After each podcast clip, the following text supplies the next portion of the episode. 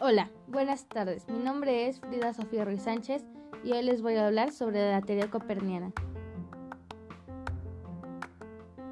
Es la teoría geométrica de Copérnico. Es que según el Sol era el centro del universo y no era la Tierra. Para mí, él hizo que todas las personas cambiaran sus pensamientos en ese entonces, pero él contribuyó de manera esencial en cambiar la visión del hombre respecto al lugar del cosmos. En el proceso, la teoría coperniana sería una de las piedras angulares sobre la que se identificará la revolución científica. Fueron dos ideas totalmente fuera de la visión del hombre medieval.